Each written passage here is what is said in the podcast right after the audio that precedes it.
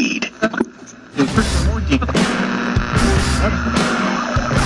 Podcast Diversita.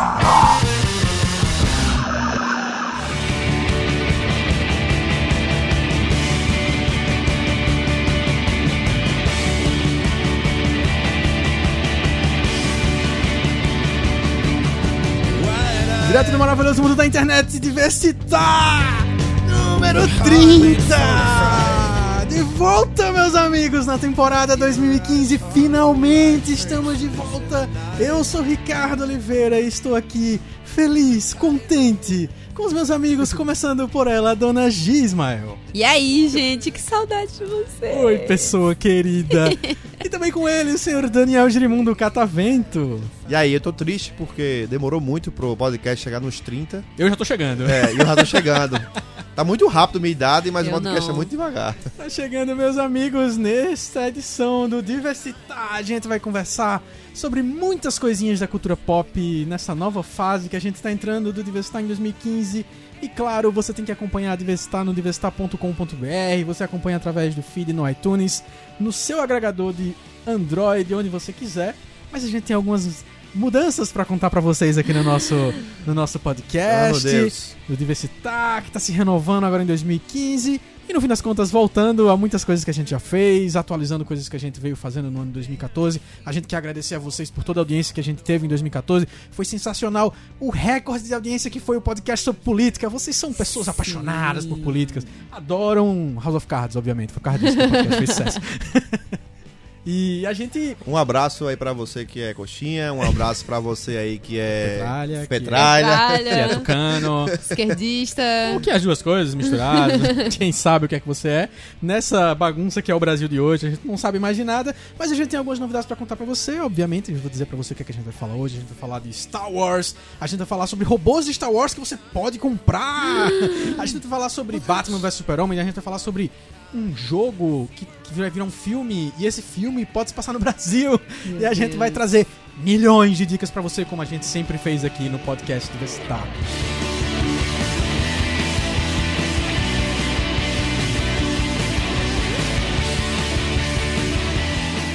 Meus amigos, uma das novidades para 2015 é que no diversitar.com.br agora você vai ter só podcast. Isso aí é radical. Parei de fazer post agora pro Diversitar, isso é oficial. Diversitar.com.br agora é só o podcast Diversitar. Tudo que você quer saber ali, se você acompanhava meus posts lá sobre música, sobre cinema, tudo mais, tem uma divisão aí nessa história agora. As novidades, notícias sobre, sobre cultura pop, todas elas vão pro catavento.me, que você tem que acessar, tem que conferir. É tudo sobre novidade de música, de cinema, reflexões sobre a vida, sobre as coisas que a gente gosta. Vai estar no você tem que acessar e descobrir se você ainda não conhece. E especificamente cinema, o meu filme preferido.com.br, que está atualizado, tem novidades. Se você ainda não assinou, você tem que conhecer o meu filme preferido. E vem as outras novidades. A primeira delas é que você tem que dar um tchau, um abraço querido, fraterno, gostoso. Né, aquela coisa chorosa pro Diversity Drops. Ele foi embora, mas é assim, a vida muda, as coisas vão embora, outras coisas vêm. Aquele drops que você engolia, por isso engasgar. Esse foi drops- banido. Tá indo embora, mas obviamente é porque o Diversity Drops tá vindo pra dentro do podcast Diversitar que a gente fazia quinzenal. E agora vai ser o quê, dona Vai Gi? voltar pro útero. O Diversity Drops vai embora porque o podcast Diversitar volta a ser semanal. E a gente vai trazer novidades semanais pra você. Então, aquela pegada do Diversity Drops de falar sobre as coisas mais quentes, os assuntos mais fortes da semana do mundo da cultura pop vão estar aqui mesmo dentro do Diversitar. Exato, porque a gente tá ficando mais velho, o que é que velho não faz? Dormir. Aí fica mais tempo acordado, mais tempo gravando. Exatamente, a gente nunca vai parar de gravar pra vocês e trazer aqui durante esse ano todo, como eu disse, milhões de dicas que é o que a gente fez durante o ano passado inteiro, desde o começo. A gente sempre traz pra você muitas dicas de cultura pop e é isso que a gente vai continuar fazendo aqui no Diversitar. O Na Prateleira, que a gente lançou junto com o Guia de Sobrevivência no passado, a gente vai manter aqui no, no Diversitar, a gente vai continuar tendo dicas da semana e a gente vai falar sobre muitas outras coisas. E no fim de um ano, de 52 semanas, você pode ter aí quase 500 dicas de cultura pop pra você consumir se você ouvir toda semana no Diversitar, que é isso que você vai fazer, não é, Daniel? Com certeza. É isso que pô. você vai fazer, não é, Dona Gi? Sem pressão. E é isso que as pessoas vão fazer sem pressão nenhuma, porque afinal é assim a vida, uma vida leve. Todos pressão. saúdem o Hypnotoad. Eles estão mandando você ouvir. É, é, explica a referência. Hypnotoad é um sapinho de Futurama que ficava fazendo hipnose. Ah. Um abraço pro Sapinho de Futurama. É isso, meus amigos. Esse é o Diversitar, nova fase, temporada 2015. Vamos para o nosso Na Prateleira. Podcast Diversitar.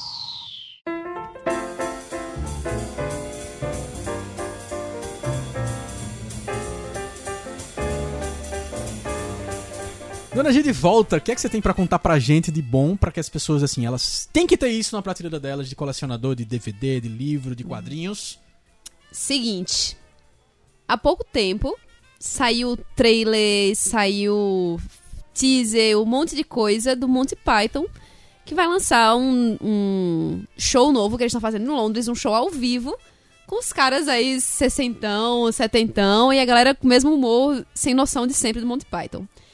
E aí a minha dica na prateleira vem pra vocês se aquecendo pra esse para esse acontecimento que vai ser um Monty Python ao vivo recentemente, que é ter a série Monty Python Flying Circus em DVD.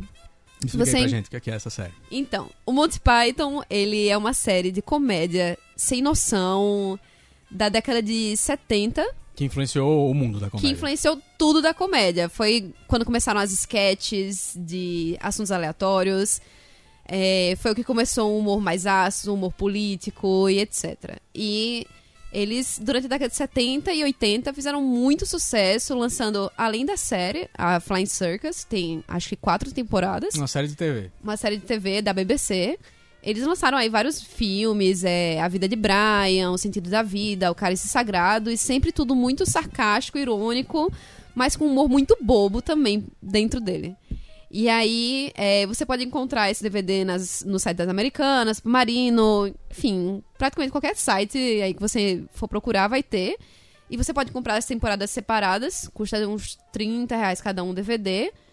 Ou você pode importar um Blu-ray, um box de Blu-ray, você encontra por 200 reais, aí com todas as temporadas. É incrível, incrível. Se você já assistiu a sketch do futebol dos filósofos, A do papagaio. a do papagaio, a do ministro dos andares bobos, qualquer coisa dessa, velho, vale muito a pena. É incrível você ter um DVD desse em casa. Talvez pra descobrir se. Caso você não conheça, ah, será que vale a pena mesmo isso tudo que a Dona G tá falando? No Netflix tem o Monty Python Sentido da Vida, que é uma boa Exatamente. forma de começar, apesar de não ser nada. ser uma das últimas coisas que eles produziram É. em formato de filme, mas é um jeito bom de descobrir, porque assim, se você não gosta desse tipo de humor, talvez você não goste do resto. mas se eu, eu tenho, assim, uma pista na minha cabeça que você vai gostar desse tipo de humor, porque é. Assim, a gente vive uma geração YouTube aí, muito influenciada pelo humor do Porta dos Fundos, e de fato é muito fácil dizer isso. Não existiria Porta dos Fundos, o humor do Porta dos Fundos, Sem se não Monty existisse Python. De Monty Python. nenhum, cara. E assim, a gente não tá falando aqui de chute, não. Eles falam, o pessoal do Porta dos Fundos falam como Aham. o Monty Python é influência pra eles, né? Ah, e uma coisa, só pra lembrar, que se você entrar na fanpage agora do Monty Python, a fanpage oficial, você vai ver um vídeo de Stephen, Hawk, Stephen Hopkins cantando uma Hopkins? música de Monty Python. Hopkins ou Hawking? Hawking? Hawkins. Hawking. Hawking, Hawking. o Físico. O físico. Ok. Hawkins, eu falei Hopkins, foi? Foi. Desculpa. Não, tudo bem. Era É, só pra, você era vai- só pra ter certeza, se não era um cara do Monty Python, eu não sabia não, quem era. não. Stephen Hawkins cantando uma música. Eu acho que inclusive é do Sentido da Vida, do Monty Python. E assim, o bicho fazia umas montagens, o cara na- voando na cadeira de cadeira de roda, assim, direção- pelo, pelas estrelas. É incrível, velho. Incrível, incrível. Muito bom. Senhor Daniel, o que, é que você tem aí pra gente? Minha dica primeiro vai. É, começando com meia culpa, porque eu tô sendo um canalha com o pessoal com quem eu jogo RPG. Por quê? Eu tô dando cano, até porque eu tenho que gravar o podcast, então tá muito complicado marcar horário pra jogar. Mas minha dica é um livro pra você que gosta de RPG. RPG desses de mesa mesmo, de aquele coisa bem estereótipo nerdão e tal, mas que é muito divertido. Que é o Um Anel, ou seja, um RPG de Seus Anéis. Tudo que você queria na sua vida. Nossa, existe isso. Ele, ele é bem tranquilo. é, Não, eu tô perguntando, desculpa te interromper, mas eu tô perguntando isso, porque assim, a gente sabe que Dungeons Dragons existe por causa do Senhor dos Anéis, né? Vamos Não. deixar isso aqui claro logo. Claro, exatamente. isso tem que ficar muito claro pra quem todo, não tem... todo o conceito de elfos, goblins, trolls, etc. foi é, claramente sugado de Tolkien. Aí a galera resolveu, nada mais justo, de fazer um RPG literalmente baseado No universo no da universo Terra-média. da Terra-média, do Senhor dos Anéis.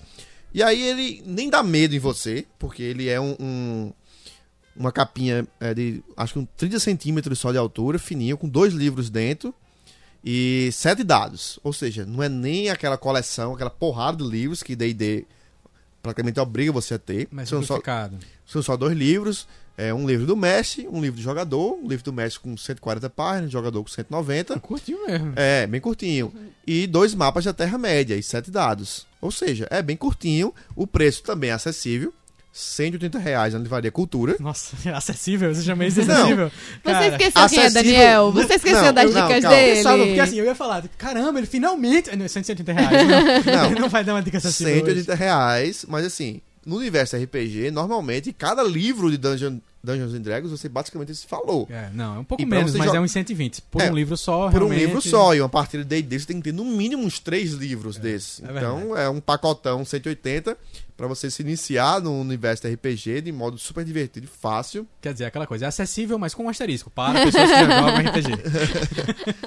Não, não, não. Eu acho que ele é bem didático. Dá pra, dá pra jogar Legal. sendo a primeira vez e tal. Basta você ter uma mínima noção do que é um RPG. Que é um, um jogo de faz de conta, que você joga na mesa e tal.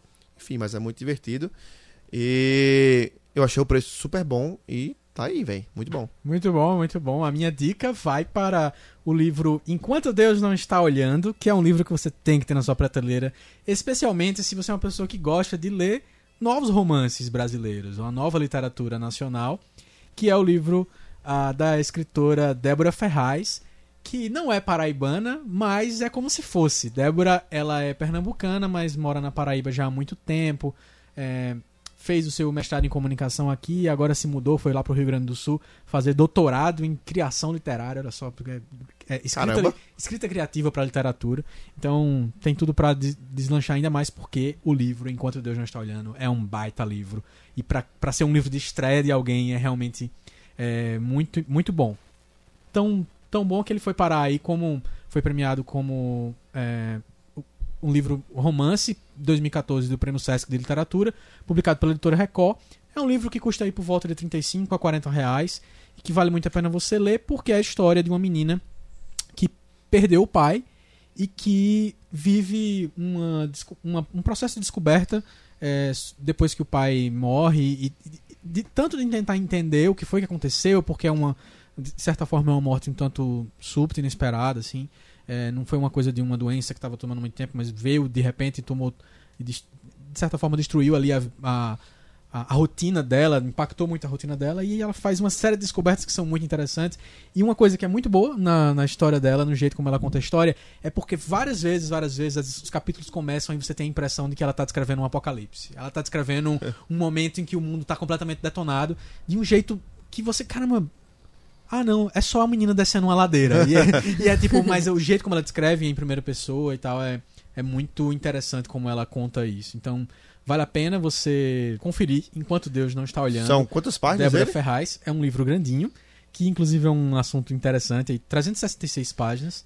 É um assunto interessante que vários autores nacionais jovens, abaixo dos 30 anos, lançam livros com mais de 350 páginas. E assim, Daniel Galera lançou o Barba Ensopada de Sangue assim, é, e ela também lançou esse livro assim. Tem outros autores que eu não vou lembrar aqui agora, mas Não, que é- eu, eu dei uma olhada recentemente. E que Como, como eu faço assim. parte do meu jurídico, que é um meio que compra muito livro, a galera tem um ditado que diz assim: que livro bom é o livro que fica em pé sozinho. Esse é um livro que fica em pé sozinho. Legal. Deixa eu fazer o teste aqui, peraí. Ele vai ficar em pé sozinho. Vai, ele fica. Tirando o fato que eu tô segurando ele, ele fica. Aê, Olha aí, ficou. fica em pé sozinho, ele Fica tem peso sozinho. pra isso. Boa. Eu gostei, gostei. Isso é uma, uma metáfora legal. É. Uma metáfora legal. É importante pra você ter na sua prateleira Senhor dos Anéis em RPG, Enquanto Deus não está olhando, e Monty Python Flying Circus. Hum. Isso. É isso aí, meus amigos. Vamos para a nossa pauta principal da semana. Podcast Diversita.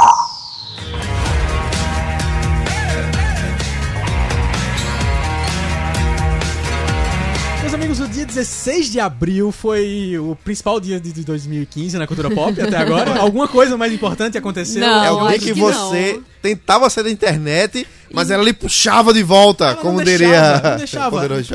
Olha, meus amigos, tá anunciado, vai sair um trailer de Star Wars. Mas o de Tarantino saiu também. É. É, e aí vazou o de Ah, meu Super-Homem. Quer dizer, o que é que tá acontecendo? Foi uma espécie de tentativa de chamar mais atenção no mesmo dia, ou de aproveitar que tava todo mundo na internet naquela hora É. e tudo mais. tudo mais. Mas foi o dia que saiu. é, vamos começar, assim, eu já, já falei tudo que aconteceu nesse dia. Vamos começar então pelo trailer de The Hateful Eight. Foi meio broxante pra vocês? Eu achei broxante pra mim. Assim, porque foi um teaser só com Motion. tipografia, Motion graphics né? e tipografia. É, tipografia. E aí eu fiquei. "Ih, ih, cadê? Ah, quero ver mais. Não. Ah. E Sim. aí não tinha muita coisa, mas assim, é, é Tarantino, velho. Eu sou, eu sou besta. Mas viram como pra- a trilha era legal? A- Era. não, a trilha é muito grila, boa. Era Tarantino fazendo aquilo. Foi ele que fez aquele trailer. A tipografia é excelente. Mas assim, o que eu senti falta, digamos assim, eu me sentiria mais completo se ao lado do. Porque o trailer é uma tipografia, basicamente, é, colocando o nome dos personagens, dos oito, e a descrição. É, ele é isso que aqui. O apelido, assim. que apelido e tal. faz, tal. Eu ficaria mais completo se ao lado disso aparecesse a cara dele, já caracterizado. É, então, fiquei esperando isso como é que vai também. ser. Como é, quem vai ser esse cara? Como é que vai ser o peso dele? Porque a gente não de vê de né? cenário, né? A gente não vê de personagem, a gente não vê nada Exato. do filme. O que é bom na hora Será do que foi filme. necessário? Será porque- que foi algo necessário de ter sido É feito? isso que eu me pergunto. Será que não foi oportunismo? Vai sair um dia que a galera toda vai ficar se movimentando ali em relação a Star Wars, vamos aproveitar. É um pouco gancho, né? Às vezes você faz esse tipo de coisa pra, com estratégia de marketing pra aproveitar. Mas eu não vi também uma relação muito direta entre as duas É. coisas. É. Mas ao mesmo tempo, assim. O, o, o filme tá sofrendo com vazamento de roteiro, Uhum. com expectativas se o filme vai realmente acontecer. Teve, teve esse momento em que as pessoas ficaram com dúvidas se ele realmente ia acontecer. E aí me parece que soltaram alguma coisa ali pra complementar, Acalmar acalmar, dar uma suavizada. E não foi lá muita coisa, mas assim, eu realmente fiquei babando com a trilha. Eu nem fui atrás de saber qual era a música que tava tocando. Ela tá tocando aí ao fundo agora, você tá ouvindo, mas eu não. Eu não. não, assim, não me senti muito. Feliz não com o trailer, na verdade. Apesar de ser tão fã de Tarantino e gostar de saber que ia sair alguma coisa, eu fiquei. Não, não é um trailer. não é nem um teaser, é quase É. um PowerPoint animado, então fica difícil me empolgar de verdade. É, um PowerPoint animado. Mas é um belo, power- um belo PowerPoint animado, Um cara. belo PowerPoint animado. com uma boa trilha. Exato. Diferente É. das trilhas que você ouvia de repente de outros PowerPoints que você recebeu por e-mail dos anos 2000, né? Sua mãe lhe encaminhou aquele PowerPoint generoso, com flores. Aquele PowerPoint que na sua conexão de escada tinha seus 15 mega e só tinha três slides, que é porque tinha uma música de Gal Costa gigante no PowerPoint. Você foi bonzinho. A memória que eu tenho disso é uma coisa mais Nelson Ned, assim. Mas... Mas falando em Nelson Ned, a gente tem um trailer de Star Wars também pra comentar. Nossa, É. Pessoas pequenas. pequenininhas. Foi o, a semana do Star Wars Celebration, né? Foi. Uma semana que eu nunca tinha ouvido falar, é estranho Nem eu. isso. e e- a e a- a- o jornalismo tava tratando como se fosse uma coisa que acontece há muito tempo e eu realmente nunca tinha ouvido falar. Ah, três dias que aconteceram aí. Eu queria abrir Em um parênteses pra minha revolta, porque eu estava esperando esse trailer pro dia 4 de maio. É, então, é, esse é o outro ponto. May the Por fourth. que não aconteceu nesse dia? É. Assim, estou grato por ter Porque antes. saiu logo. Eu já tive acesso, mas eu espero alguma coisa no dia 4 de maio. É. Eu digo logo isso. Ou no dia mais louco do ano. O dia 2 de maio. Meu Deus. Parem as máquinas, porque voltamos. 2015 começou agora, depois dessa piada. Dia 2 de maio. 2 de dia maio. 2 de maio. 2 de Você aí, Palmas. que é do Palmas, Brasil. interior, você que é do interior, tem problema com plural. Dia 2 de maio é o seu dia. É o seu dia. É o seu dia. Eu não sei nem mais o que fazer agora depois dessa.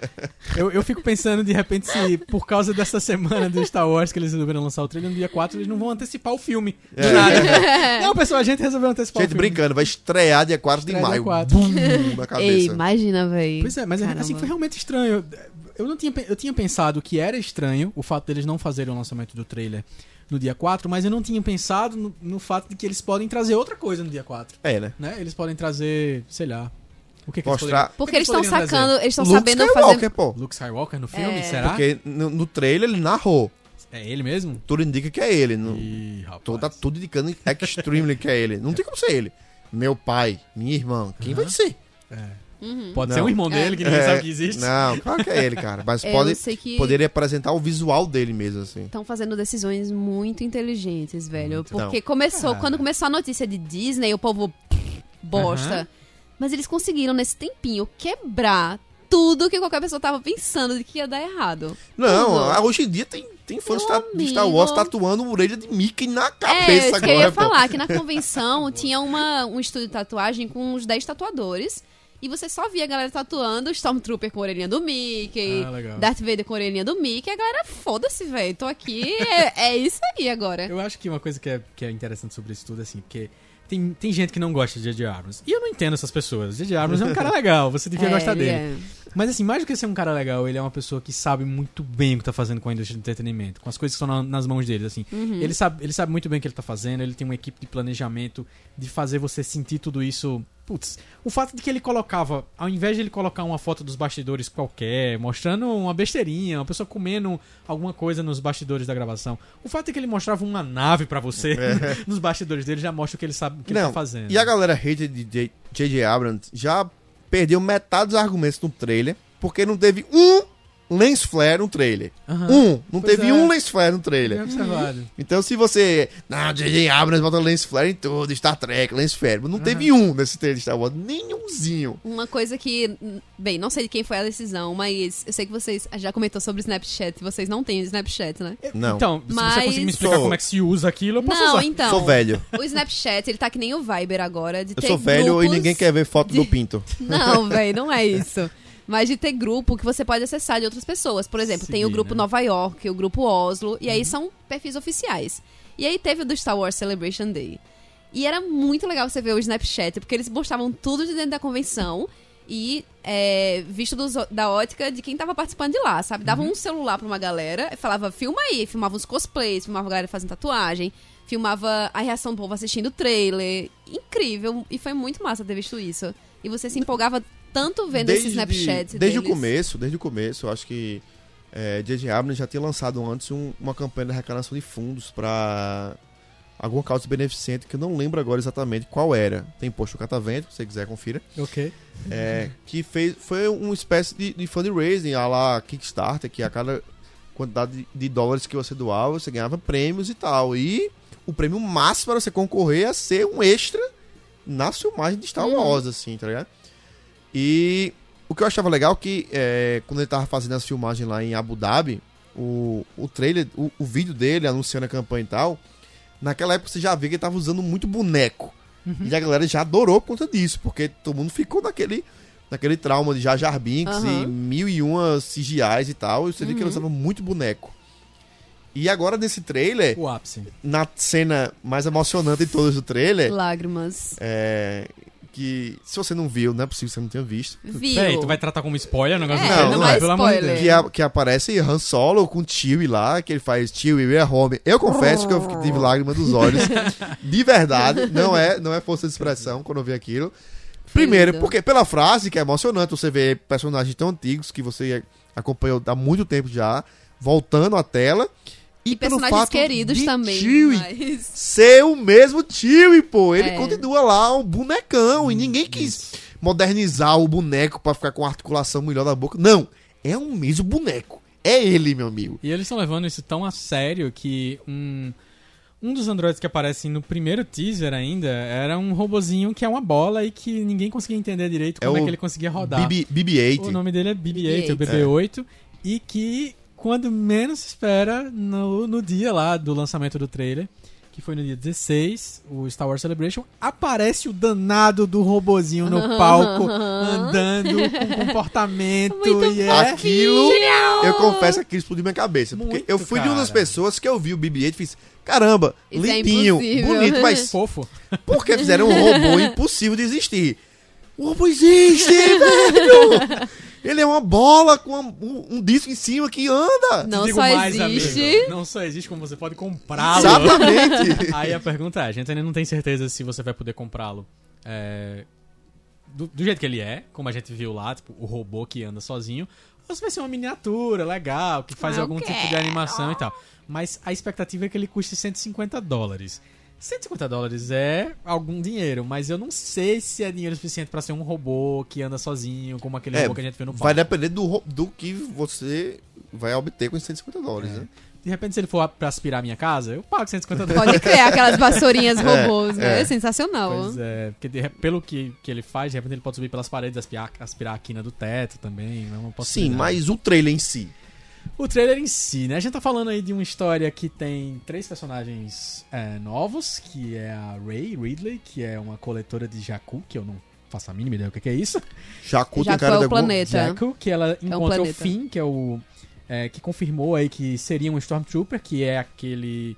É um que apareceu no primeiro teaser também, um ator negro que ele sobe assim de repente no Aham. trailer. Que a galera, E a galera foi disse bem que, focado nesse segundo trailer. que a galera Exato. disse que ele tá sempre com dor de barriga, porque ele sempre parece suado e tremendo assim. E também tem o Paul Dameron, que é o, segundo o Omelete, eles dizem que é o melhor piloto da galáxia, enviado em uma missão para a princesa Leia. E ele se encontra aí com, com os outros dois, e eles vão trabalhar juntos. Então, assim, a gente não tem ainda nada do roteiro especificamente, o que é que eles estão fazendo. Ainda, ainda foi praticamente um teaser, porque de fato não revelou a história. Mas ele veio com um monte de coisa. Ele veio com uma máscara do Darth Vader derretida, ele veio Sim. com batalhas, ele veio com pistas em relação a O Luke. Star Chewbacca. Destroyer detonado, Detonado caído no, no no deserto. E aí, eu, eu, às vezes, eu fico meio viciado querendo achar as pistas do que, é que as, as técnicas que as pessoas usam pros trailers, mas assim. Porque eu não sei se vocês sabem, mas. é, não são os cineastas, não são os diretores que fazem os trailers. Sim, são agências claro. de propaganda, agências de publicidade especializadas em fazer trailers e fazer bons trailers pra eles serem vendidos. E, cara, esse trailer de Star Wars é um desses trailers que você não percebe nada disso, que você tá tão empolgado com a quantidade de Exatamente. referências, com a emoção que ele tá trazendo pra você, que você se sente muito dentro de um novo filme de Star Wars e assim, realmente, de novo, do jeito que ele deveria ser, do Exatamente. jeito certo e não aquela bagunça que foram os últimos três E filmes. altamente nostálgico. Altamente nostálgico. E super agradável, muito para os antigos fãs. Com e cara de que- aventura, né, também. Com cara de aventura e que eu tô vendo, por exemplo, um primo do meu namorado, ele tem, sei lá, seus 10 anos de idade, sempre, ah, eu odeio Star Wars, blá, isso é uma bosta. Quando saiu o trailer, velho, ele, não, porque eu quero comprar todos os filmes do Star Wars, Star Wars é muito legal. Como é? E, e Não, essa geração mais nova tá sendo influenciada pelos desenhos, principalmente. né? É, é então, o Clone seguinte, Wars. E tem uma galera que tem um verdadeiro ódio ao- aos três primeiros filmes da franquia. Eu não acho eles ruins, eu me divirto Os bastante. três assistindo. últimos. Não, os três Na primeiros ordem. cronologicamente falando. Tá. É, os- mas os três últimos. Enfim, episódios 1, 2 e 3. Aham. Tem a galera que tem um certo ódio porque deturpou, trouxe Jar Jar Binks e naves Uhum. brilhantes e, e uma arquitetura. Um, um- Tenho não esse ódio. Não, eu acho filmes divertidos. Eu acho filmes super divertidos. Eu, eu me diverti em todos. Eu, eu gostei demais. Mas assim, quer queira, quer não, você tem um certo apego aos personagens do, do canon, digamos assim, do- Uhum. dos três primeiros filmes, do, do 4, 5, 6. E você vê que são universos, universos diferentes e estruturas de filmes bem diferentes, pô. O- os, os filmes, o- os episódios 4, 5, 6, é, é, tem até artigo na internet que analisa ele e mostra como ele como se fosse um, um western mesmo. O-. O, tipo de filme, estrutura de filme, bem diferente dos outros filmes. Enfim, nos primeiros filmes você sente mais essa sensação, que era a sensação boa de Star Wars, de você estar explorando uma coisa nova. Não, tem um negócio ali diferente. Tem uma coisa nova ali, é o universo inexplorado, você tá indo lá e, e tem um planeta com dois sóis e tal. E, e no- nos três primeiros tem mais aquela coisa de tá muito jogado na sua cara e é um negócio muito complicado, política, senado, Isso, não sei o quê. Você falou política é a palavra que eu ia usar. Assim, eu acho que assim, os três primeiros filmes, os, três filmes na ordem 1, 2 e 3 aí, eles erraram pesado em largar o clima de aventura que a, a série teve no começo, o clima de western que eles tiveram, que aí tem aquelas disputas todas entre os personagens de forma mais intensa. Eles tentaram fazer isso, mas não conseguiram, porque eles ficaram tão absorvidos pela ideia de tentar explicar a política do universo Star Wars, Exatamente. a sociedade do universo Star Wars, a origem das coisas, que eles acabaram perdendo o mais importante, que era divertir as pessoas ah, com um, um clima de aventura mesmo, de emoção, de redenção, que é uma coisa que não tem no- no- nos, nos- nos três primeiros. Então, que, obviamente, é é sempre confuso ficar falando o tempo todo sobre os três primeiros. É. Nos episódios 1, 2 e 3, a gente não tem esse clima de redenção, de transformação de personagem, de descobertas muito pesadas que tem nos três primeiros filmes lá nos anos 70 e nos anos 80. E o que me parece é que agora eles vão acertar muito em fazer, mas em, em fazer essa referência. Que aí uma coisa importante dos episódios 1, 2 e 3 é que eles errando, acertando, o que foi, eles mantiveram Star Wars na lembrança. Eles fizeram, fizeram uma manutenção Exato. daquilo pra nova geração. Ame, o- ame ou odeio, ele É, tá lá. Estamos aqui, não vai acabar, a gente vai continuar sendo o que eu acho que aí é realmente uma coisa sem exagero. É a maior franquia de cultura pop que Com existe. Não, com certeza. Não certeza. tenha a menor certeza. dúvida disso. Talvez ela, ela até. Star Wars, acho que foi a primeira. Depois dessa popularização do nerd, eu acho que o primeiro item a, a, a extrapolar Sim, sim. o universo nerd foi Star Wars, pô. De muita gente abraçar. Nem o e- Star Trek ficou tão Não, popular o Star e Trek ele certeza. seguiu. amado como O Star Trek ele acabou seguindo outro caminho, né? Ele meio que se virou pra dentro dele mesmo e, Uhum. e virou uma subcultura Isso. que só quem é tracker mesmo curte. O Star Wars, ele conseguiu des- expandir. E aí, meu amigo, quando caiu na mão- nas mãos da, da Disney, Uhum. que é um expert É isso É, ia falar. e-. É, em massificar uma cultura e, e deixar ela acessível pra todo mundo, aconteceu o que aconteceu. É muito que eu acho raro. ótimo. É muito raro a. Disney colocar a mão em alguma coisa e sair errado. Isso, exato. Assim, Muito. Eu acho que quando eles. é, se eles erram, são produtos menores, um filme que eles fizeram e que não chamou tanta atenção. Mas assim, o fato de eles pegarem a maior franquia de cultura pop de todos os tempos e transformar no que eles estão transformando. já- Não, quando, prova, cara, provavelmente, se a Disney erra em alguma coisa, quando eles erram em alguma coisa, pode ter certeza, cara. É porque eles estão testando pra aplicar aquilo em outra coisa maior. Com certeza. Estão pegando um certeza. produto mais dispensável. Não, isso aqui a gente faz isso e aqui a gente de cima a gente detona. É só isso, pô. Um, um pouco do que aconteceu, tipo, com a tentativa de retomar o mundo das princesas com a princesa e o sapo. Isso. É um filme Viram que é que não muito muito legal, certo. mas que não É. deu certo e tudo mais. Mas o que eles fizeram depois com Frozen. Não, Foi. enrolados, enrolados já deu uma Enrolados. subida. É, enrolados, Uh. Frozen. E eles pegaram tudo que eles podiam absorver ali de conhecimento naquele início da relação com a Pixar e explodiram. Frozen é um negócio que pra mim é insuportável. Eu nem vejo o filme mais. Eu nem vi o filme ainda, na verdade. De tão, de tão intenso que a coisa é e do jeito como eles conseguiram em- emplacar um, um sucesso nessa geração. Sim. Que assim, o que a gente. Eu, eu tô chutando aqui, pode ser que eu esteja muito errado, mas o que a gente tem hoje de referência de Cinderela, de um negócio de décadas atrás, é o que daqui a umas, a uns 30 anos talvez alguém fique lembrando de Frozen como um- alguma coisa que nasceu nessa geração. É, talvez. É, e e, eu assim- vejo Frozen, é, minha sobrinha de 3 anos de idade, vai fazer 3 anos de idade. A mãe dela e ela não tem muito contato com televisão nem nada. Absolutamente. Assiste Netflix e tal, mas enfim. Não tem essa informação de internet de, direta e tal. E Lívia, minha sobrinha, é apaixonada por Frozen. E ela não teve nenhum tipo de influência, nem da mãe, inclusive. Que a mãe não saiu pra comprar a revistinha da Frozen, nem isso nem aquilo. Mas ela ficou tão encantada com a força aquilo. do produto e como ele é. Assim, Muito. como eles conseguiram fazer, inclusive, a versão em português ser um negócio grudou nas pessoas de um jeito muito intenso. Ricardo, let it go, cara. Eu, já- eu já deixei. já deixei. O que eu não deixei, meus amigos, é a minha paixão por Uncharted. Porque afinal de contas a gente tá pulando a pauta porque Batman vs Superman vazou. O trailer é um saco. A gente vai falar sobre isso aqui. Batman vs Superman vazou, mas é assim, Batman, sua armadurinha é legal, mas assim, já faz uns 10 anos que Iron Man tá com a dele já. tá correndo atrás, DC, tá correndo atrás da poeira da Marvel, cara. Bora dar um gás aí, que tá Vamos lá, complicado. né? Tá, eu não sei, cara. Eu não, eu não boto ficha nenhuma pelos Bom, eu não boto. A galera fez a maior carga no Ben Affleck, mas whatever. Eu nem faço. Ai, com ele, né? Nossa. olha aí. Nossa, eu nem verdade. faço tanta carga nele, até porque, pelo trailer, deram uma modulação de voz nele incrível, que eu acho bizarra se for aquela voz dele o filme todo. Aham. Mas beleza. Mas por que, bicho? Me crucifiquem, tem gente que amou, tem gente que odiou, mas eu odiei aquele Homem de Aço. Achei um filme muito ruim, É bem ruim. que não gera empatia nenhuma com aquele super-homem.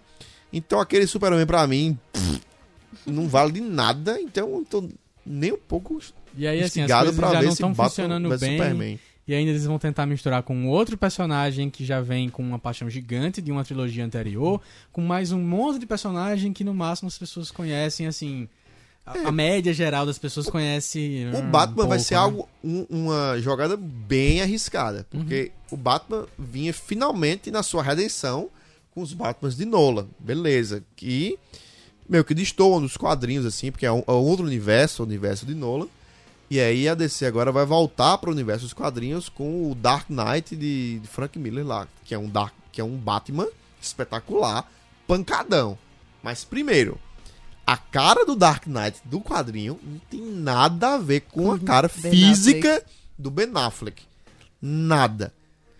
Vai aquele Batman, achar alguém ele- humanamente igual. Não, não, mas aquele Batman, Batman. teria que ser um, um, um, um Josh Brolin da vida, como Uhum. o próprio Jovem Nerd sugeriu na época. Teria que ser um cara com a fisionomia já desgastada, cansada. O Ben Affleck, ele tá ficando velho, mas ele não tem uma, uma, uma fisionomia de garotão e tal. Não passa muito essa, essa cara de, de, um, de um herói já desgastado pelo tempo, cansado e tal, que é a fisionomia do Dark Knight, É, né? pareceu que deram uma pintadinha no cabelo dele ali, mas. não sei É, mas se- é assim, mas. Enfim, já diria Xuxa, né? Tudo pode acontecer. Então, Ok. vamos acontecer. Tudo pode ser. É, Filósofos, pode ser. filósofos do podcast Diversitar e coisa boa é a gente falar de Uncharted virando filme, que já foi pauta aqui no podcast Diversitar. Mas, meus amigos, veja só, a gente vai fazer pauta aqui falando sobre vazamentos do Wikileaks, que Wikileaks. foi... Foi o Wikileaks mesmo. Foi o vazamento de alguns arquivos da Sony que revelaram, possivelmente, aí, que Uncharted, o filme, se passará uma parte no Brasil, dona Uma, uma boa parte. Uma boa parte, Daniel verificou as páginas do PDF vazado, porque afinal ele é um correspondente Wikileaks. Daniel, o que, é que você achou de Uncharted no Brasil? Queria dizer que eu não assumo nenhuma leitura do Wikileaks. É, tem- existe um roteiro aí, eu acho que vamos supor que um, um- um pedaço de roteiro vazado com suas, sei lá, 30 páginas, 35 páginas. Bastante coisa. É, dessas 35 páginas, talvez 5 páginas inteiras sejam em Minas Gerais, Belo Horizonte, e depois tem Muito mais legal, umas duas hein? páginas no Consulado Brasileiro de São Paulo, e aí se passa muita coisa na América Latina, mas aí ele dá seus pulos lá em, em- no Louvre, em, em todos os lugares do mundo, que eu acho muito bom, Uhum. porque é revisitando, que é o que o Uncharted faz, revisitando completamente toda aquela estrutura do Indiana Jones, de você visitar essas coisas, esses tempos perdidos. E Minas Gerais, com suas minas e tal, Gerais. seus sítios arqueológicos de escavações, é um As obras de realmente Muito maneiro, um lugar perfeito pra você pegar. Porque a América do Sul, é, a América do Sul como um todo, ela. Eu acredito que no cinema ela não foi tão explorada assim Uhum. e tal. Em termos de, de cultura arqueológica e É, a artefatos. América do Sul é sempre tal. pra onde o traficante vai fugir quando for pego pela polícia. Assim, vamos pro Rio É, de mas Janeiro. você, você tem muita, muita coisa africana, porque a África sempre foi um continente misterioso, e a galera Uhum. sempre ia pra lá. E aí você vai ter coisa mais pra América Central, com maias, astecas, mas a América do Sul mesmo, no miolo, realmente não tem muito, não. É, então, é. Porque de uns tempos pra cá, como popularizou muito a internet aqui, o brasileiro é um público altamente fissurado pelas coisas. Uhum. E deve ser, eu acho que, o Estratégia? segundo maior. é, com e o certeza. segundo maior país que deve consumir, né? Uncharted. Porque acho que, segundo. Depois dos Estados Unidos, acho que só o Brasil, pra ser Uhum. tão louco Já por se games fala assim. que o Brasil é o quarto maior mercado de games do mundo. É, É. então, é... E, enfim, né, a galera tá apostando muito em fazer coisa no Brasil e, tipo, você vê a animação Pixar Rio, foi aqui, Uhum. aí agora Uncharted e, e as coisas sendo lançadas. Você assiste qualquer seriado, é impressionante. Qualquer Tem seriado que eu tô assistindo hoje em dia vai ter alguma referência do Brasil. Tem. Com certeza. Law and Order Special Victims Unit, que eu assisto direto, sempre tem referência ao Brasil, velho. Porque, e eu fico, ah, Brasil, que legal, vou assistir mais. Mas é causa- muito, uma jogada disso, muito massa, o, o- velho. o brasileiro tem esse sentimento patriota engraçado. Tá- Talvez nem Total, seja de tipo... se reconhecer nos lugares. Não, talvez né? nem seja típico do brasileiro, mas porque como a cultura norte-americana domina tanto ah, o entretenimento, que todo mundo que é de fora, que se vê incluído ali, se acha legal. Então, às vezes acontece isso. Você talvez nem tá tão empolgado com o Law and Order, mas você vê um episódio que tem Brasil, ah, vou assistir. Exatamente. Quer coisa melhor? Quer coisa melhor do que um personagem de House of Cards aparecer pra dar um carão em você na fanpage de House of Cards? Ah, e foi Muito com- massa. Sensacional. Muito massa. O Doug, não foi? O Doug, exatamente, ele falando lá, olha, meu amigo, é o seguinte, Vai ter spoiler, vai ter velho. spoilers, e são esses aqui. Aí ele disse logo vai ser os spoilers. E tipo assim, eu não tô ligando pra vocês, a gente tem que continuar aqui, fazer nossa fanpage e tudo mais. Então a gente se sente realmente muito prestigiado. Não é de hoje que o Brasil aparece na cultura pop, já aparece há muito tempo no cinema, mas eu acho que nunca Tá como forte. hoje. E, enfim, eu acho que ainda tem muita coisa pra acontecer, inclusive. O difícil, o difícil é acreditar, infelizmente, que por causa do vazamento as coisas continuam iguais. É muito É. provável que eles mexam na história de alguma forma e tudo mais. Ou então, se a galera se empolgou, de continuar com a ideia, né? É, é possível, é, não, possível. Eu acho que pela repercussão, se for. Se o documento for verdadeiro, parte desse princípio, né? Antes de tudo. Se o documento for verdadeiro e a galera realmente já tinha essa pretensão, eu acho que a resposta foi muito positiva, de a galera curtir e tal. Eu acho meio difícil de, de a galera de riscar o Brasil, de, ah, não, porque não vamos. Vamos mudar a história pra não parecer que vazou. Eu acho que a Eu galera acho que tem tudo a ver, cara. Eu acho que assim, eu, eu, eu estranho o fato de que na trilogia Uncharted do Brasil não aparece. Primeiro porque, assim, por exemplo, no, no terceiro filme... é, Terceiro jogo. Terceiro jogo, a primeira... Logo depois da primeira cena, o, tem um flashback do Nathan que ele, que ele vai pra uma... Ele pequeno, 12 anos de idade, assim, ele vai pra uma cidadezinha em que ele vai roubar um negócio do museu. Essa cidade tem clima Minas Gerais. O, o estilo dela lembra as cidades mineiras, cidades históricas. Segundo, no, no segundo livro. Nossa, eu vou misturar tudo. Vou falar tudo menos jogo. No segundo jogo, no Uncharted 2, tem algumas florestas tropicais que lembram coisas da Amazônia que poderiam ter se passar, por exemplo, lá, no, é, lá na Amazônia mesmo, enfim, dentro do jogo, na história, poderia ter acontecido lá. E a pista de, um dos- de uma das coisas que o PDF lá, o, o roteiro revelava, que realmente é muita coisa, 30 páginas de roteiro é equivalente a 30 minutos de Certeza. filme, é, É. muita coisa. E se passa no Pará, se passa na Amazônia. Ele- a, a- a pista que deram é que provavelmente o filme vai, vai tratar da busca por Eldorado, a famosa Eldorado, que é, enfim, a busca incessante dos filmes de aventura, Uhum. e que essa busca passa pela por Minas Gerais, passa pelas florestas amazônicas, mais especificamente no Pará, onde Nathan vai parar um pouco, tocar guitarra com chimbinha, dançar, Calypso, Cavalo dançar manco. calypso, dançar um cavalo manco, É. depois ele desce pro Paraguai e as pessoas acham que ele vai comprar um Polystation lá também. Então, rola essa, essa dúvida se isso vai continuar. Cara, Ah, eu véi, fiquei muito espero, empolgada. eu espero que continue, porque Nathan em Minas Gerais realmente seria E muito filme de aventura, pra mim, nunca vai cansar, velho. Se for Nunca. bom, não vai cansar, porque você. Pronto, já que sempre comparam Tomb Raider com Uncharted, né? Sempre a comparação. Aham. O filme é muito ruim, velho. É. De Lara Croft, É, assim, os uma filmes são pena, inclusive, é que o produtor falou que o filme do Uncharted vai ter uma pegada Tomb Raider, viu? Tá, mas dos pode ser uma filmes. pegada melhorada, porque assim, a intenção de, de ser busca pelo tesouro, Exatamente, lenda claro. perdida, É, o- etc. O, filme Tomb Raider, ele é ruim, mas talvez é porque seja difícil você dissociar também do jogo, tá ligado? Ele é, ele é meio bizarrão, assim, porque É bem bizarrão. a galera. Não, eu não sei se ele é tão bizarrão assim, não. Não, Eu acho é, que ele é velho. fraco em termos de Interpretação, roteiro. é. Não, mas não sei se é interpretação, tanto, não. porque a galera também. Pelo menos quis- o primeiro. Porque é o seguinte, nos Tomb Raiders, no primeiro do PS1, a gente tem uma personagem que é uma bimbo, É. peitão, peitão, um triângulo, um polígono. Mas assim, o personagem peitão, que fala pouco, não fala nada, e tá ali basicamente pra corresponder a, a um público majoritariamente masculino Uhum. que quer, quer ver um personagem de peitão. E a galera, infelizmente, quando lançou os filmes, quiseram meio que trazer um pouco dessa essência pra lá. Aham. Assim, tem uma personagem hipersexualizada e que o físico dela, o jeito dela não combina muito com as aventuras que ela traça. É que o Girl Power, que era uma coisa forte, ficou secundário. Exato. Já um o, ruim. o, o Nathan Drake, ele tem bem mais a ver com, com um, um clima Indiana Jones até de exploração. Porque ele é piadista, ele tira É. brincadeira, quando tá em situação de perigo, esse tipo de coisa. Eu acho que tem clima pra isso tudo. E aí jogo pra vocês a pergunta. Inclusive, só terminando, eu acho que se não for o Nathan Fillion, o cara de Firefly, interpretando ele, Ah, com certeza. eu já vou ficar decepcionado com.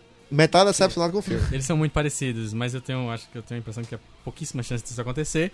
Mas o que é certo é que a gente já tem o nome do diretor e o nome do roteirista.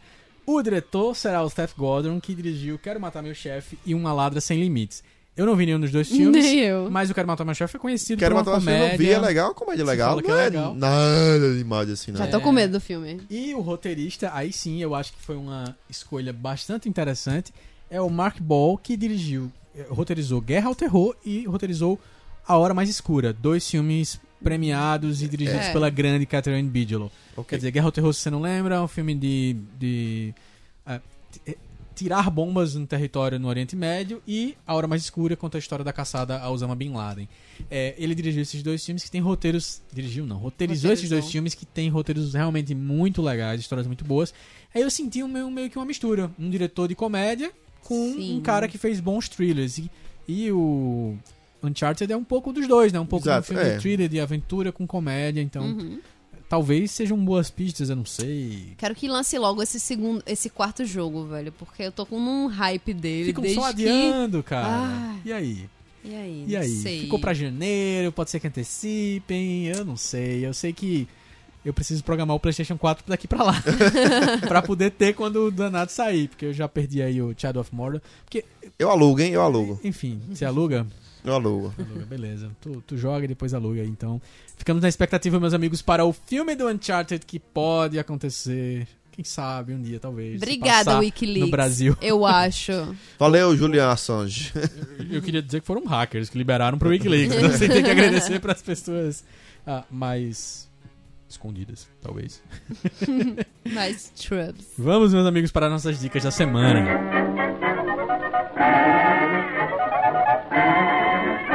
E aí, dona Gi, o que é que você tem pra gente nas nossas dicas da semana? De novo um post. Oh, Poxa, É um post, é um post, finge que é um de, post. de novo, de novo um comentário não patrocinado pelo Netflix, mas já que você deu Netflix uma assinatura da vida inteira pra Silvio Santos, acho que não custa nada, dá uma pra gente também. Claro. pelo menos um desconto. Pelo menos um desconto. Com certeza. É, entrou no Netflix a série Cosmos.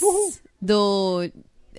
Carl Sagan? Neil deGrasse Neil deGrasse Tyson. Tyson. Tá, agora é ele que tá fazendo. É, É. ele tá fazendo uma série de. É, de ciências, basicamente. Dirigida- Filosofia. Dirigido, inclusive, por ninguém, ninguém mais, ninguém menos que Seth MacFarlane, que Olha é o cara não, não do... é dirigido, ele é produtor Ele é executivo. produtor, Cara, É, vamos produtor dizer- vamos executivo. Vamos, vamos viver no mundo que ele dirige. Tá, é mais ok. divertido, por favor. Pode ser.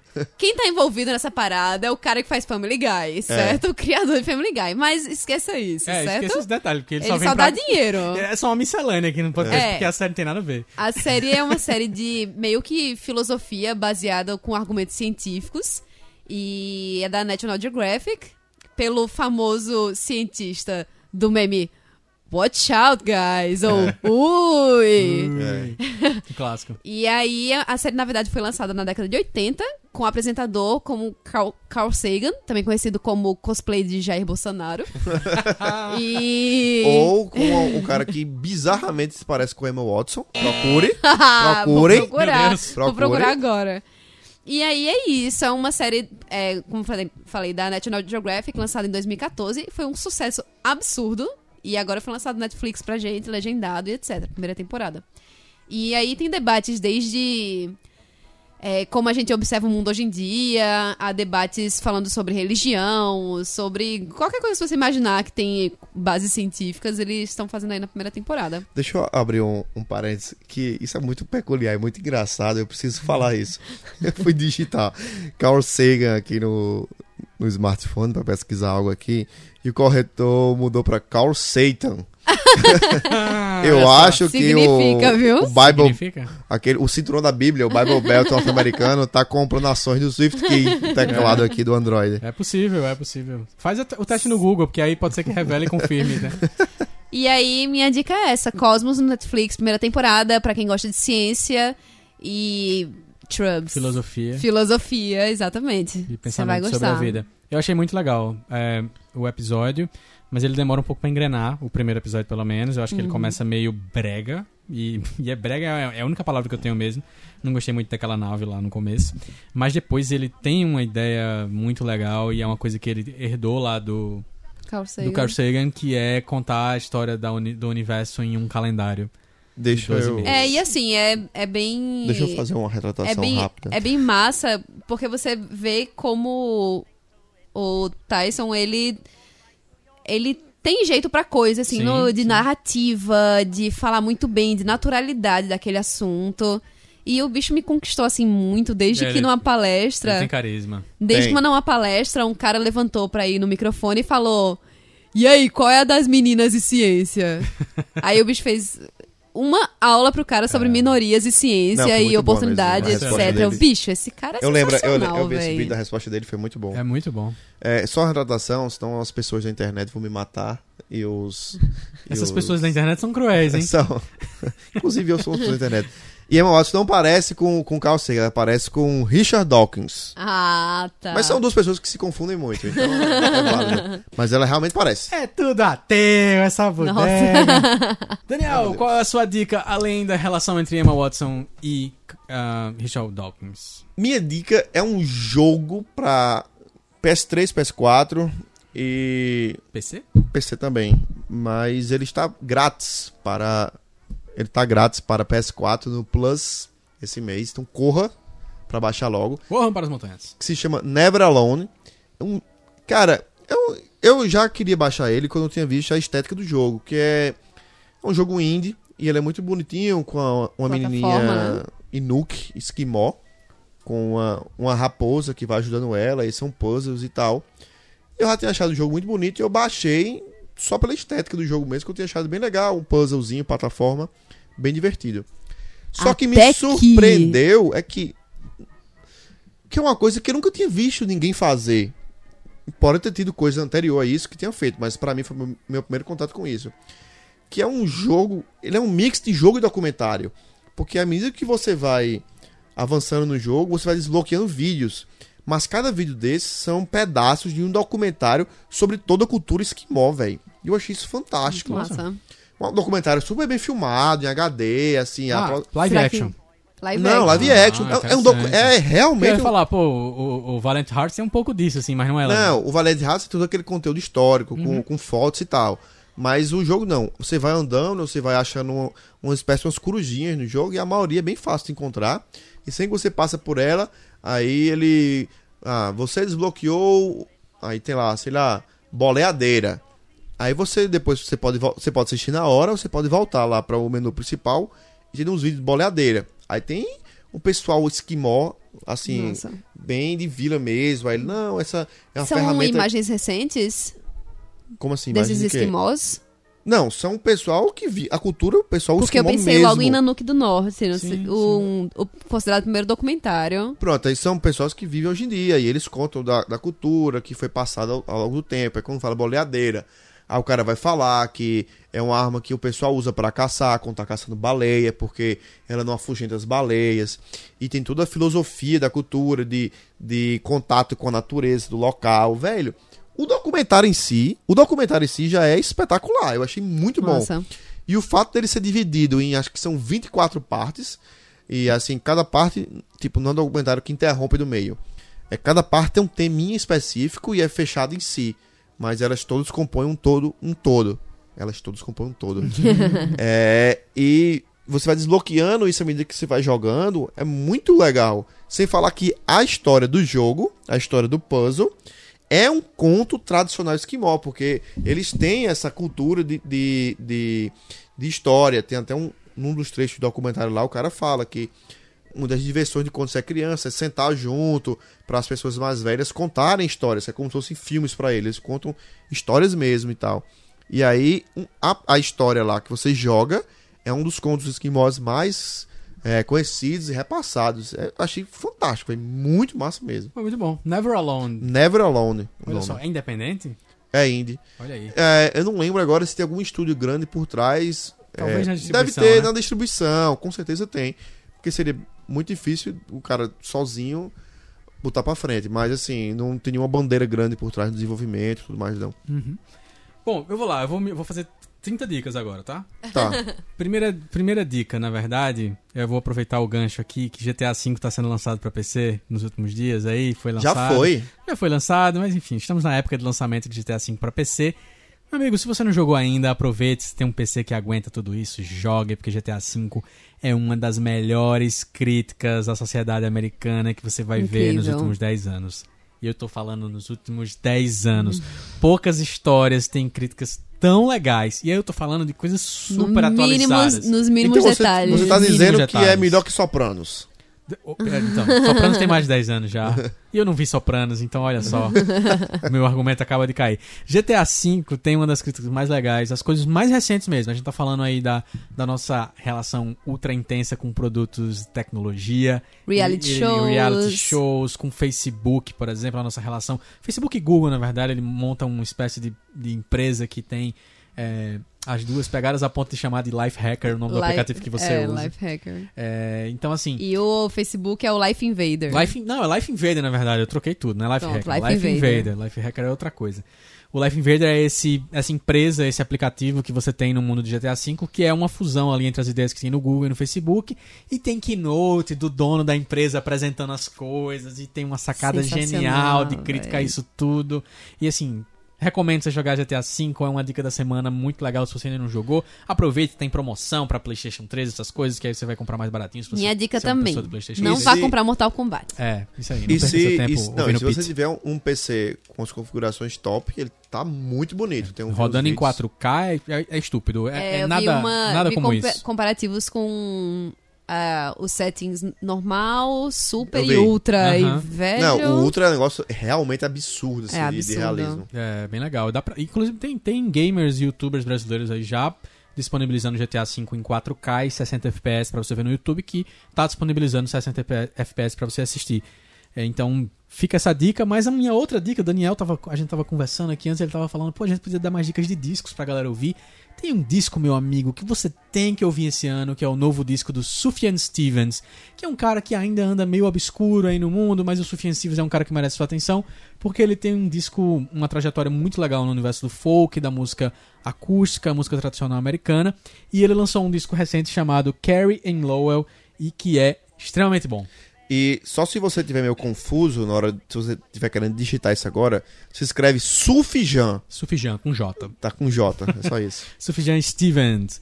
E é muito bom, é um disco tristão, tá? Então se prepare para momentos difíceis, talvez para você. se você estiver triste, não ouça. É.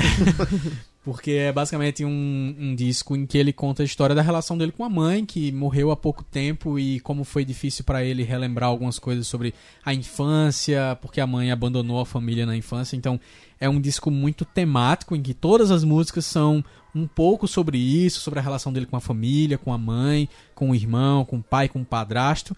Que, veja só, se você for procurar, você vai achar a capa super bizarra, e é uma foto da mãe e do padrasto na capa do disco e o nome do disco é o sobrenome da mãe e o sobrenome do padrasto. Então, é uma parada muito, muito íntima, assim. Se você conhece coisas íntimas do mundo da música, você vai gostar. E se você gosta disso, você vai gostar de ouvir Sufjan Stevens, que tem um disco muito bonito. O legal disso tudo é porque apesar da, da tristeza, talvez da melancolia que passa pelas letras do, do Sufjan Stevens, ele tem uma doçura muito grande nos arranjos dele. Então não é uma tristeza tipo Anthony The Johnsons. E assim, não vai ser tão triste assim, mas é, vai ter ali um tanto de melancolia. Então, se você gosta disso, tá afim de ouvir coisas assim, e um folk muito bonito, muito legal, recomendo Sufjan Stevens, meus amigos.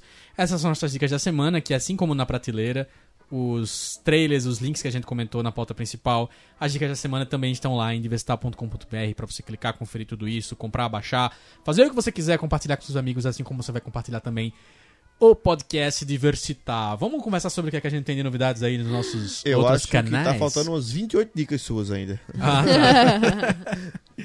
Daniel, o que é que tem de novidade no catavento.me esses dias aí?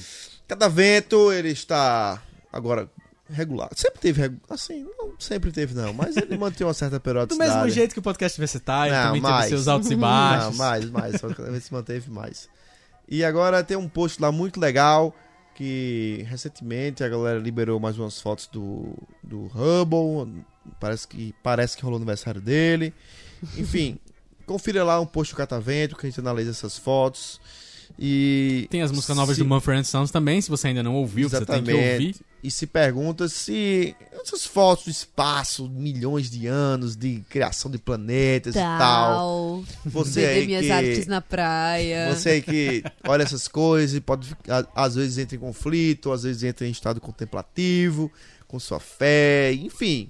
Entra lá que você vai curtir, cara. É bom, é bom, é bom. Muito bom. Acesse catavento.me. Acesse também o meu filme preferido.com.br. Se você ainda não conheceu o canal, eu acho que não deu tempo de te apresentar aqui ainda o Acho meu que filme não. preferido no podcast. Vai citar. O meu filme preferido é o meu novo canal no YouTube. O meu primeiro canal no YouTube, em que eu lancei aí hum, algumas semaninhas atrás. Que traz os meus vídeos sobre cinema que eu queria fazer há tanto tempo, há muito tempo. Em dois estilos. Uma série que chama O Meu Filme Preferido, que são pequenos ensaios sobre filmes, pequenas ideias sobre filmes, as grandes histórias do cinema. Então, já falei sobre Kill Bill, sobre Janela Indiscreta. Tenho alguns outros aí que estão no prelo de produção. Mas outra série que eu lancei pro canal, não ficar é, esperando tanto tempo pra sair os outros vídeos que dão mais trabalho de fazer, e porque eu também tinha necessidade de falar mais sobre os filmes que eu vejo no dia a dia, é a série Cinema no Carro, em que eu falo sobre filmes que eu vejo no Netflix, filmes que eu vejo no cinema. A gente fez comentários, eu já fiz comentários sobre filmes que eu vi no Netflix, sobre as salas do Cinépolis aqui em João Pessoa, que estrearam aí salas Macro X, e sala VIP, não sei o que, cheio de nomes legais e não sei o que, o que é que vale a pena, o que é que não vale a pena. Então acesse o meu filme preferido.com.br.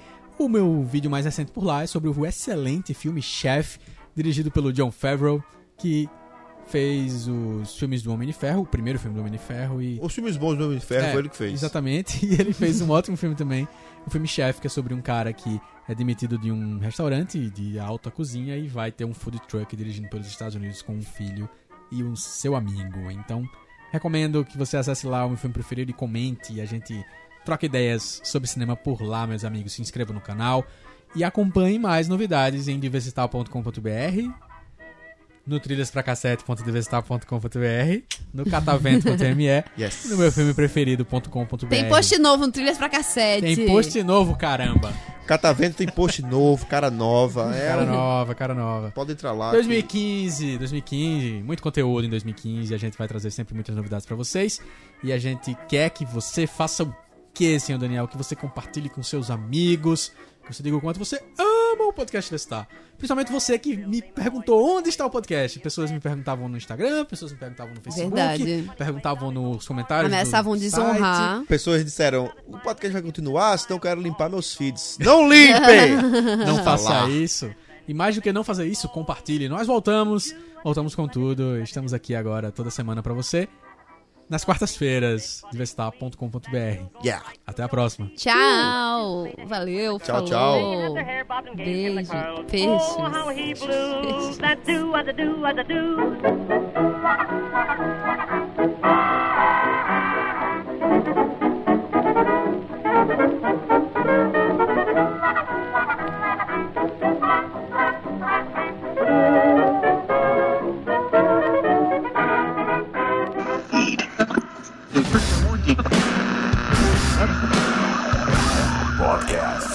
是心大